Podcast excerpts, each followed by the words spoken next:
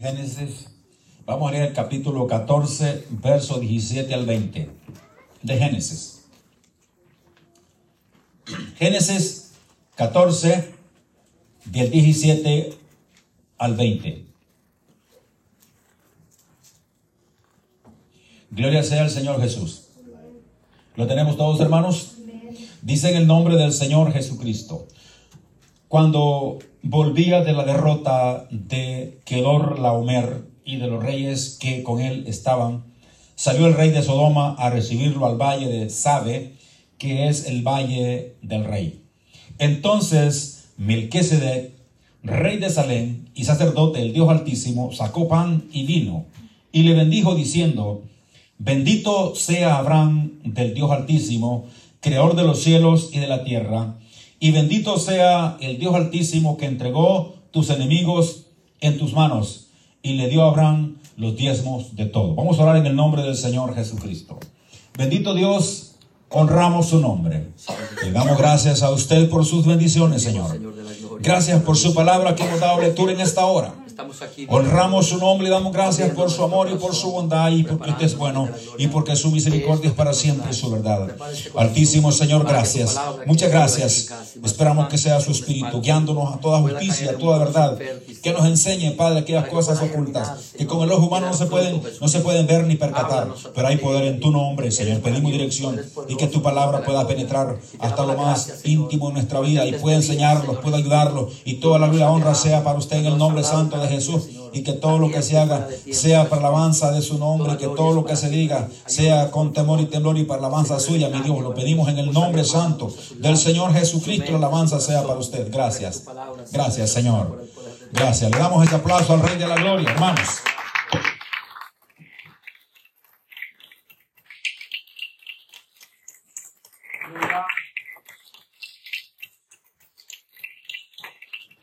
Pueden tomar sus sillas.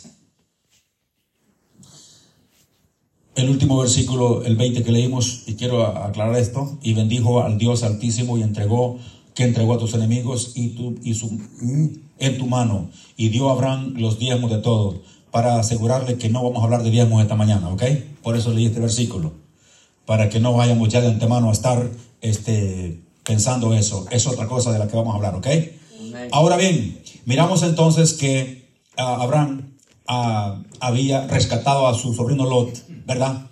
De cómo estos reyes confederados, ¿verdad? Eh, habían hecho alianza para atacar a estas ciudades, en una de las cuales se encontraba Lot, sobrino de Abraham. Entonces, eh, Lot preparó a Abraham, mejor dicho, preparó a sus siervos, preparó a algunos amigos que andaban con él y este, fueron eh, Aner, fueron Escol y fue Manre con ellos, ¿verdad? Y fueron al, rescate y el Señor de la gloria dio la victoria a Abraham. Bendito sea su nombre. Trayendo como consecuencias, eh, recuperando a sus mujeres, a las mujeres que habían rescatado y también a su sobrino Lot. Y entonces aparece en el versículo 28, después que había venido Abraham de, de esta derrota de los, de los reyes, ¿verdad? Aparece Melquisedec. Queremos hablar de Melquisedec. Eh, dice que apareció este Melquisedec, quien es rey de Salem sacerdote del Dios Altísimo, y sacó pan y vino. Y le bendijo el verso 19 diciendo, bendito sea Abraham del Dios Altísimo, creador de los cielos y de la tierra. Ahora, para poder entender esto, vamos a ir a Hebreos y vamos a leer el capítulo 6 de Hebreos. Queremos leer del versículo a 13 en adelante, ¿verdad? Queremos leer este el capítulo 6 de Hebreos y vamos al versículo 13, dice de esta manera, porque cuando Dios hizo la promesa a Abraham, no pudiendo, no pudiendo jurar por otro mayor, juró por sí mismo diciendo, de cierto te bendeciré con abundancia y te multiplicaré grandemente. Y habiendo esperado con paciencia, alcanzó la promesa. Porque los hombres ciertamente juran por uno mayor que ellos y para ellos, el fin de toda controversia es el juramento para confirmación, por lo, por lo cual, queriendo Dios mostrar más abundantemente a los herederos de la promesa la inmutabilidad de su consejo, interpuso juramento para que por dos cosas inmutables en las cuales es imposible que Dios mienta, tengamos un fortísimo consuelo por lo que hemos acudido para asiros o para agarrarnos de la esperanza puesta delante de nosotros, la cual tenemos como segura y firme ancla del alma y que penetra hasta dentro del velo donde Jesús entró por nosotros como precursor, hecho sumo sacerdote para siempre, según el orden de Melquisedec. Gloria sea al Señor. Ahora, es importante notar estas promesas dadas a Abraham, ¿verdad? Y dice que, que, que Abraham las esperó con paciencia hasta alcanzarlas. Entonces podemos ver que aquí hay una, hay una promesa de que se iba a levantar un sacerdote, pero no según el orden arónico, no según el orden levítico, sino que según el orden de Melquisedec. Pero vamos a ver, dice la Biblia ya que, que, que Melquisedec era sacerdote del Dios Altísimo, ¿verdad? Es lo que dice, que era rey de Salem, ¿verdad? Eso es lo que vemos nomás. No da mucha explicación, ¿verdad? Solamente el Salmo 110, versículo 4, juró el Señor y no se arrepentirá. Dice, tú serás sacerdote según el orden de Melquisedec. Es lo único que encontramos de este Melquisedec. Ahora, vamos a ver, vamos a ver ahora este, que hay una promesa de que se levantará un sacerdote no de la orden arónica, no de la orden este, levítica, que es la misma, sino según el orden de Melquisedec. Ahora, sacerdote para siempre. Aleluya, gloria a Dios. Vamos a hablar de sacerdote para siempre. Ahora, ¿qué era un sumo sacerdote? ¿Qué era la labor? Ya hemos, lo, hemos hablado, pero ahora lo vamos a, a recalcar esa información. Era un hombre, ¿verdad? Apartado por Dios para un oficio, para un, para un oficio, para presentar sacrificios por sus pecados y también por los pecados del pueblo. Este intercedía por el pecado del pueblo, trayendo sacrificios y también, y dice que no podía entrar, dice que el sumo sacerdote entraba una vez por año y no sin sangre al lugar santísimo, donde estaba la presencia de Dios. Y entonces mostraba su debilidad por ser un ser humano, por ser un hombre. Y tenía que ser reemplazado, reemplazado por otro después de él porque él tenía que morir. Pero aquí vamos a hablar de un sumo sacerdote que está vivo. Aleluya, gloria a Dios. Que está vivo. Aleluya. Y que tiene la capacidad, el poder, la autoridad de interceder por nosotros todo el tiempo. Porque está vivo. Y su reino de su sacerdocio no cambia, es inmutable. No cambia. Él sigue siendo el mismo ayer y por siempre y por todos los siglos y su nombre se ha exaltado, el nombre de Jesús. Bendito sea su nombre. Ahora, toda la información la tenemos en el capítulo 7. Lo que leímos en el capítulo 6 fue la información de la promesa dada a Abraham y que, y que todo juramento, el hombre jura por otro más grande que él. Y Dios, no ha tenido por qué jurar porque no había, no había otro por qué jurar, juró por sí mismo diciendo, será sacerdote conforme al orden de Melquisedec. Juró el Señor, Salmo 114. Juró el Señor y no se arrepentirá que será sacerdote según el orden de Melquisedec. Ahora, miremos el capítulo 7 donde está toda la información. Posiblemente leamos bastante, pero la información tenemos que tomarla hoy. Dice, porque este Melquisedec, rey de Salem, sacerdote del Dios Altísimo, que salió a recibir a Abraham, que volvía de la derrota de los reyes y le bendijo, y que asimismo dio Abraham sus diezmos de todo. Ya dijimos que no a, no vamos a tocar ese tema. Cuyo nombre significa primeramente rey de justicia y también rey de Salem. Esto es rey de paz. Ok, versículo 3. Hablando de Melquisedec. Sin padre, Melquisedec. Sin madre, sin genealogía, que ni tiene principio de días, ni fin de vida, sino hecho semejante al Hijo de Dios, permanece sacerdote para siempre.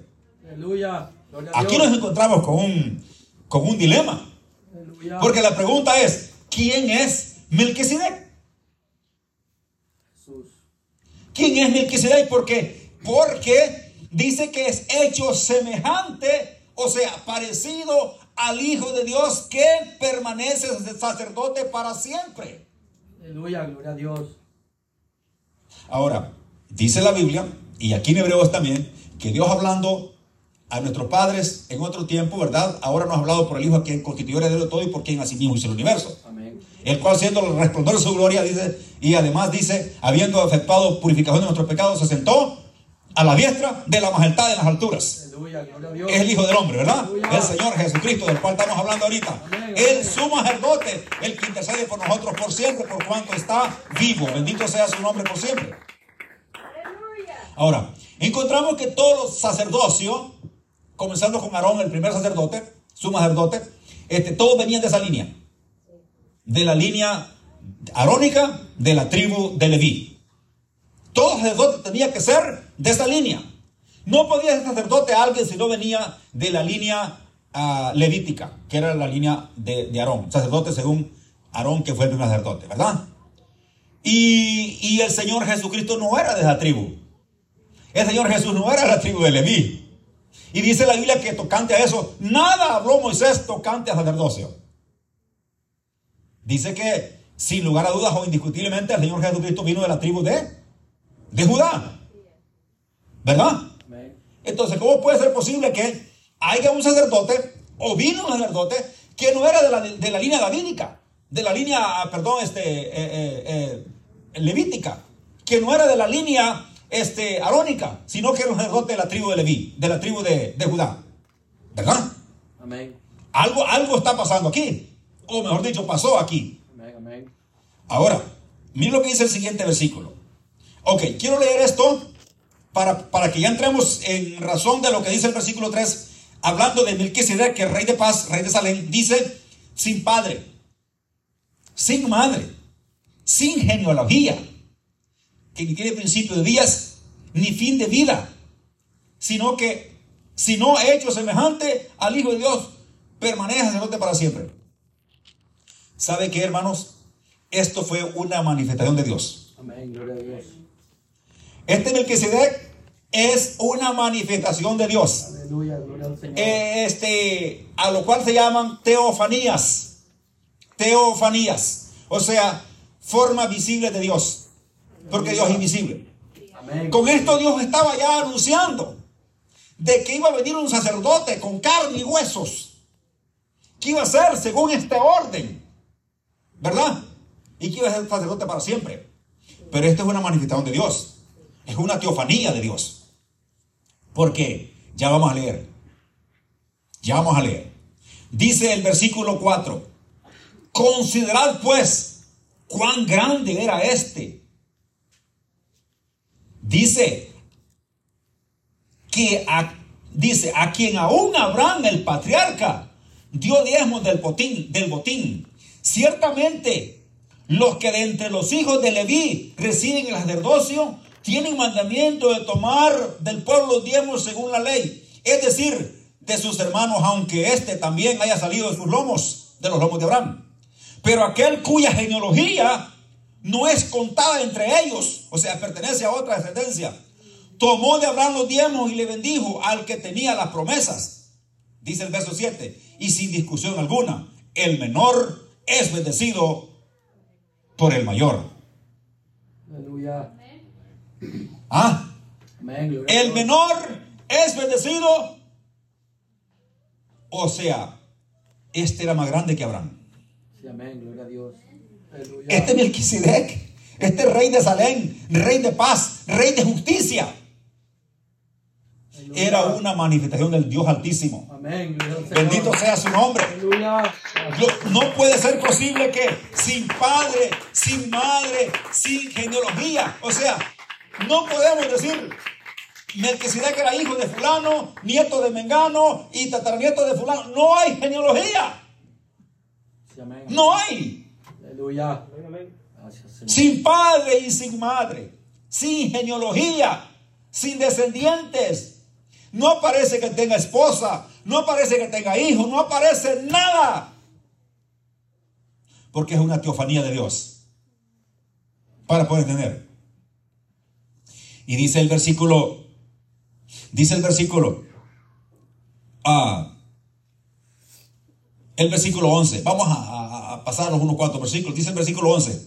Si pues la perfección fuera por el sacerdocio levítico, porque bajo, bajo él recibió el pueblo la ley, ¿qué necesidad habría aún de que se levantase otro sacerdote según el orden del Melquisedec y que no fuese llamado según el orden de Aarón?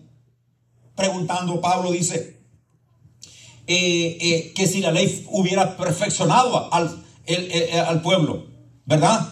Si fuera una perfección desde dos de Levítico, no hubiera necesidad de que se levantara otro sacerdote. Y un sacerdote que no era de la, de la línea arónica, era sacerdote según el orden del Melquisedec, era de otra línea. Como le dije antes, todo sacerdote tenía que ser, que, descender de la línea arónica, de la línea de, de Leví. ¿Verdad? Entonces miramos el versículo 12 y dice, porque cambiando el sacerdocio, necesario es que haya también cambio de ley. ¿Verdad?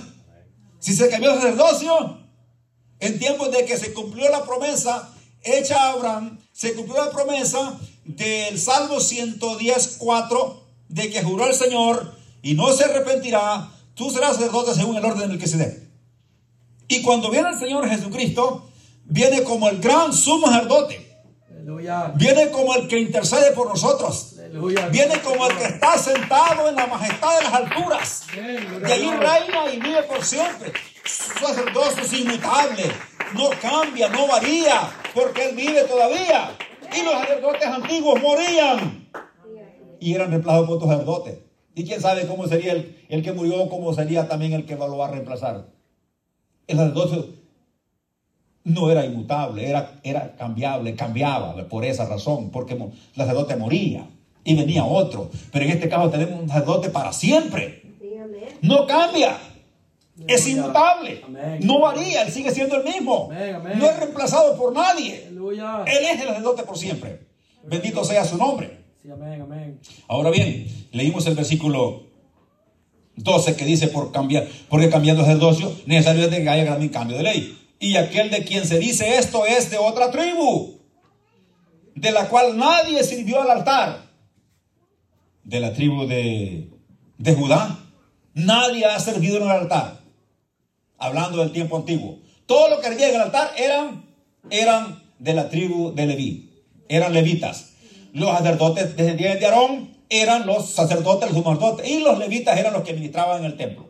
O sea, los que ayudaban a los sacerdotes los que la Biblia dice los levitas. Cuando usted dice los levitas y los levitas esto y lo otro, eran descendientes de Leví que ayudaban a la línea arónica, los que venían desde el día de Aarón, de la línea de, de Leví, porque Aarón era de la, de la tribu de Leví. Pero de esta tribu de Judá, de donde viene el Señor Jesús, nadie nunca sirvió al sacerdocio. Es lo que dice la Biblia. Porque dice el verso 13, y de aquel de quien se dice esto, es de otra tribu de la cual nadie sirvió en el altar. Verso 14. Porque manifiesto es que nuestro Señor vino de la tribu de Judá, de la cual nada habló Moisés tocante al sacerdocio. Nada habló Moisés que iba a venir un sacerdote según, el orden eh, de otra tribu que no es la línea este, de Aarón. Y versículo 15 dice, y esto es aún más manifiesto, si a semejanza del que se levanta, se levantaba un sacerdote distinto no constituido conforme a la ley. O sea, no venía conforme a la ley. Porque la ley tenía que, ser, tenía que aparecer en ese momento. No la ley del mandamiento acerca de los descendencias, sino según el poder de una vida indestructible. Pues se da testimonio de él. Tú eres sacerdote para siempre, según el orden de Melquisedec. Dice el verso 18. Queda pues abrogado el mandamiento anterior a causa de su debilidad e ineficacia. En otras palabras, el sacerdocio, el sacerdocio arónico, el sacerdocio levítico queda abrogado cuando viene Cristo Jesús el Señor. Ya no hay, aunque Israel va a volver a, a levantar el sacerdocio, va a volver a levantar a, los hijos de Aarón, los hijos de Leví, para ponerlos en el templo a ministrar. Legalmente, Pablo dice que queda abrogado el mandamiento anterior a causa de su debilidad y su ineficacia, porque esto no sirvió de nada, en otras palabras. No podía hacer cambiar al ser humano. El sacerdocio levítico no podía cambiar al hombre. Pero ¿sabe qué? Si usted y yo seguimos a este sumo sacerdote que se llama Jesús, el Señor, este puede cambiar nuestras vidas. No solamente puede interceder por nosotros, sino que puede cambiar nuestra vida. Puede cambiar nuestro rumbo. ¿Y sabe qué? Este sacerdote tiene poder, tiene autoridad. No como los débiles sacerdotes del tiempo antiguo, que morían, se cansaban, se dormían. No, no, no. Este permanece para siempre, tiene autoridad, tiene poder, porque es el mismo Señor de la gloria. Bendito sea su nombre. Dice el 18, lo vuelvo a leer. Queda pues abrogado el mandamiento anterior a causa de la de- debilidad y, y- e ineficacia. Pues nada perfeccionó la ley. Y de, lo- y de la introducción de una mejor esperanza por la cual nos acercamos a Dios. Que es a través del Señor, ¿verdad? Y esto no fue hecho sin juramento. Porque los otros ciertamente de juramento fueron hechos sacerdotes, pero este, con el juramento del que le dijo, juró el Señor y no se arrepentirá. Tú eres sacerdote para siempre según el orden de Melquisedec. Seguimos todo en este capítulo 7 hablando de esto. Que el sacerdote del Señor, el sacerdocio de Jesucristo es según el orden de Melquisedec. ¿Por qué ese orden? Porque ese orden es para siempre. Ese orden no es un orden de que alguien lo va a reemplazar por ineficacia o, por, o porque se murió otro tipo de cosas. No. Ese sacerdocio significa que es un sacerdocio para siempre. Es inmutable, no cambia. Incambiable. Sacerdocio con poder, con la autoridad que puede interceder por los pecadores. Sí, amén. Ahora dice, dice porque los otros ciertamente sin juramento fueron hechos sacerdotes, pero este con juramento, ya leímos eso. Por tanto Jesús, dice el verso 22, es hecho fiador de un mejor pacto. Aleluya. O sea, nosotros no estamos en el antiguo pacto, Aleluya. no, nosotros no estamos en el antiguo sacerdocio. Amén, gloria a El Dios. sacerdocio desapareció. Ese antiguo sacerdocio perdió su eficacia. Fue abrogado. ¿Por qué? A causa de su debilidad y, e ineficacia. No servía para nada en otras palabras. Es lo que dice aquí. Dice porque, lo, porque dice que Jesús es hecho fiador de un mejor pacto y los otros sacerdotes llegaron a ser muchos debido a que por la muerte no podían continuar. Se morían, se acabó, venía otro. ¿Verdad? Dice 24, mas este, por cuanto permanece para siempre, tiene un sacerdocio inmutable. O sea que no cambia. O sea que está ahí dispuesto a escuchar nuestras peticiones. Amén, amén. O sea que está ahí dispuesto día y noche, 24 horas, todo el tiempo, toda generación está dispuesto a escuchar, a bendecir, a socorrer, porque Él está todavía vivo, está vivo, no está muerto. No le deja su trono a nadie, no le deja sacerdocio a nadie, Él sigue, él sigue sigue bendiciendo, bendito su nombre por siempre. Porque su sacerdocio es inmutable, no cambia, no varía. Aleluya. Oiga, nosotros tenemos mejores garantías que lo que tenía Israel. Nosotros, nosotros estamos, estamos en un mejor pacto que el que tenía Israel. Porque los sacerdotes, por su debilidad, ineficacia, morían y el sacerdocio, ¿verdad? A veces funcionaba, a veces no funcionaba. Pero este que tenemos ahora, sacerdote que tenemos ahora, Aleluya. es inmutable, no cambia. Está vivo. Bendito sea Jesús, está vivo, bendito sea su nombre. Él es de quien estamos hablando. De que su sacerdocio es según la orden del que se ¿Por qué es en el que se Porque ese orden es por siempre, no varía, no cambia. Porque es un sacerdocio eterno. El mismo Dios manifestado en una, en una teofanía. Levantó el sacerdocio. No de los hombres, sino de Dios. Dice el versículo 25, por lo cual puede salvar, puede también salvar perpetuamente o por siempre a los que por él se acercan a Dios, viviendo siempre para interceder por ellos. O sea, tenemos una garantía grande de que nuestra oración, nuestra petición no es en vano. Tenemos a alguien que nos escucha, Aleluya. alguien que está vivo. Amén. Dice, por lo cual también sal- puede salvar perpetuamente, o sea, por siempre, puede salvar perpetuamente a los que por él se acercan a Dios, viviendo siempre para interceder por ellos. O sea, si no hubiese sido así, estaríamos bajo un sacerdocio de que podrían morir. Nosotros no seguimos los sacerdotes de la tierra. No. Nosotros seguimos al, al sumo sacerdote por excelencia. Aleluya. Gloria a Dios. Al sacerdote que vive y reina por siempre. Amén, amén. Al que tiene autoridad para salvar, Amén. Para proteger, para bendecir. Para salvar perpetuamente. Ese es el sacerdote que nosotros estamos siguiendo. Bendito sea su nombre. No, no el sacerdote de, de- este, de Arónico, ni el, ni el de, de, ¿cómo se llama? De Leví, Levítico, no. Sino el sacerdote que es para siempre, perpetuamente. Amén, amén. Dice el verso 26.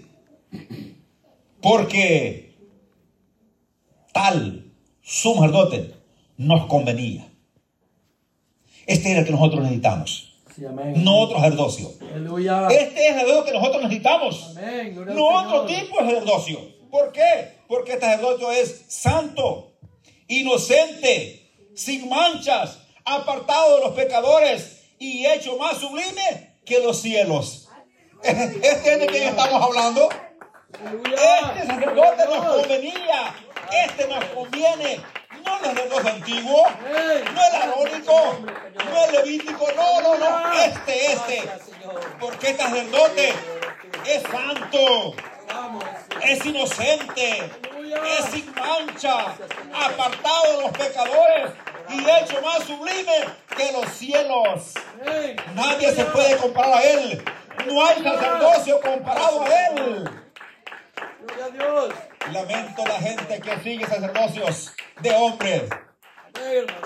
Lamento gente que sigue el sacerdocio de hombres y no sigue el sacerdocio del Señor Jesucristo.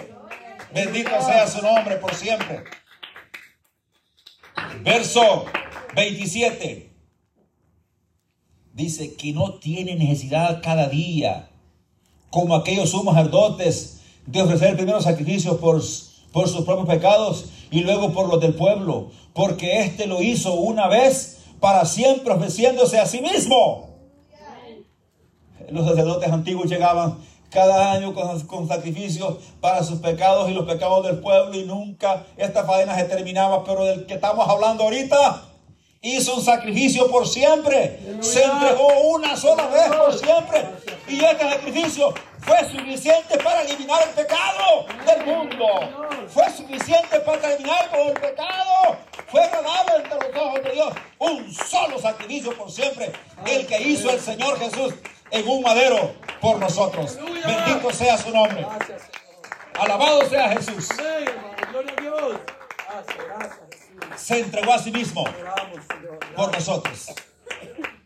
Usted ve la diferencia entre este sacerdocio de Cristo el Señor con los sacerdocios levíticos. ¿Usted ve la diferencia? Amén. Gloria a Dios. Que, que estos, esos sacerdotes morían y cada día tenían necesidad de, de, de ofrecer sacrificios por sus propios pecados y por los pecados del pueblo. Pero del que estamos hablando, sacerdote, lo hizo una vez por siempre. De una sola vez eliminó el pecado. Terminó con el pecado. Amén. Y está sentado a la diestra de la majestad en las alturas. Aleluya. Desde allí vive y reina por siempre. Y vendrá por segunda vez sin ninguna relación con el pecado, no a morir, no a sufrir, sino a reinar sobre este mundo, a reinar. Porque el rey, el rey, el rey de paz, el rey de reyes, señor de señores, es grande, poderoso, magnífico es su nombre, hay poder en el nombre de Jesucristo. Bendito su nombre por siempre. Aleluya. Gracias.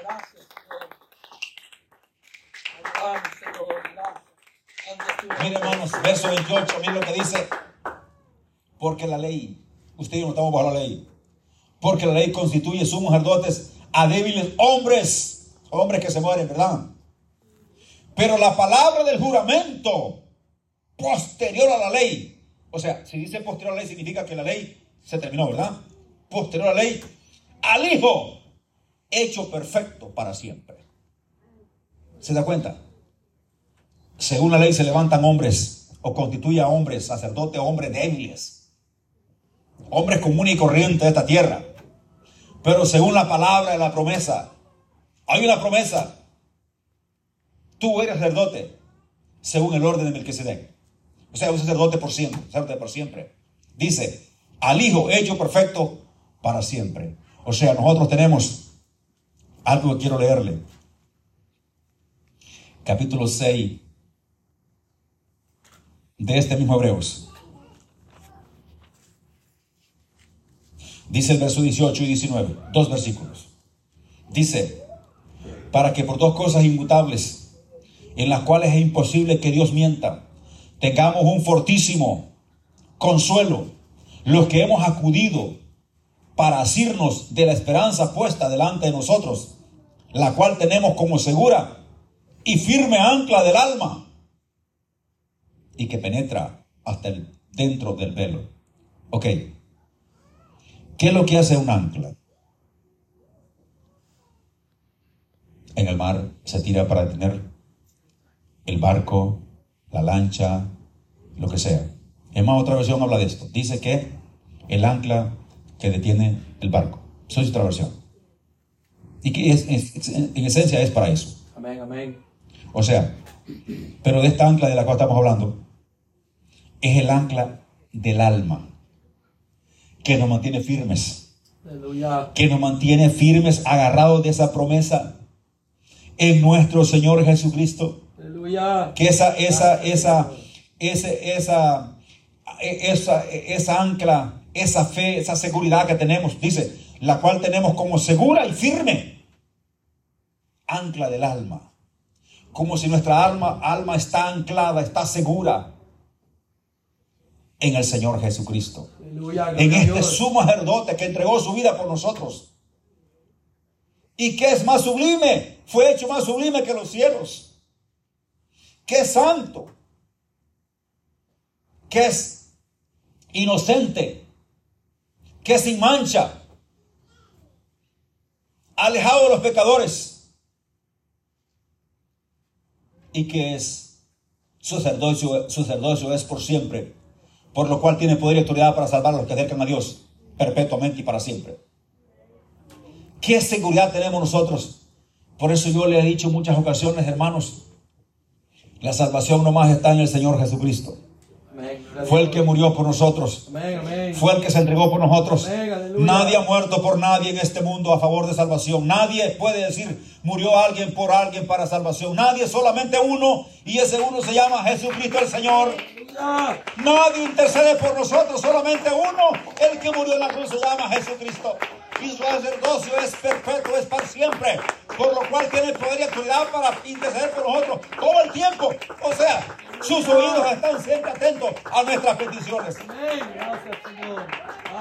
Y no solamente tiene estado escuchando nuestras peticiones, sino que tiene poder y autoridad para poder extender su mano de misericordia para contestar nuestras peticiones. Amén. Gracias, Señor. Porque él ambas cosas, él es ambas cosas en este, en este caso. Él es un sacerdote y él es Dios también. Amén, amén. Gracias. Señor. Es sumo sacerdote porque él sabe que un sumo sacerdote se acerca a Dios conociendo la debilidad del pueblo.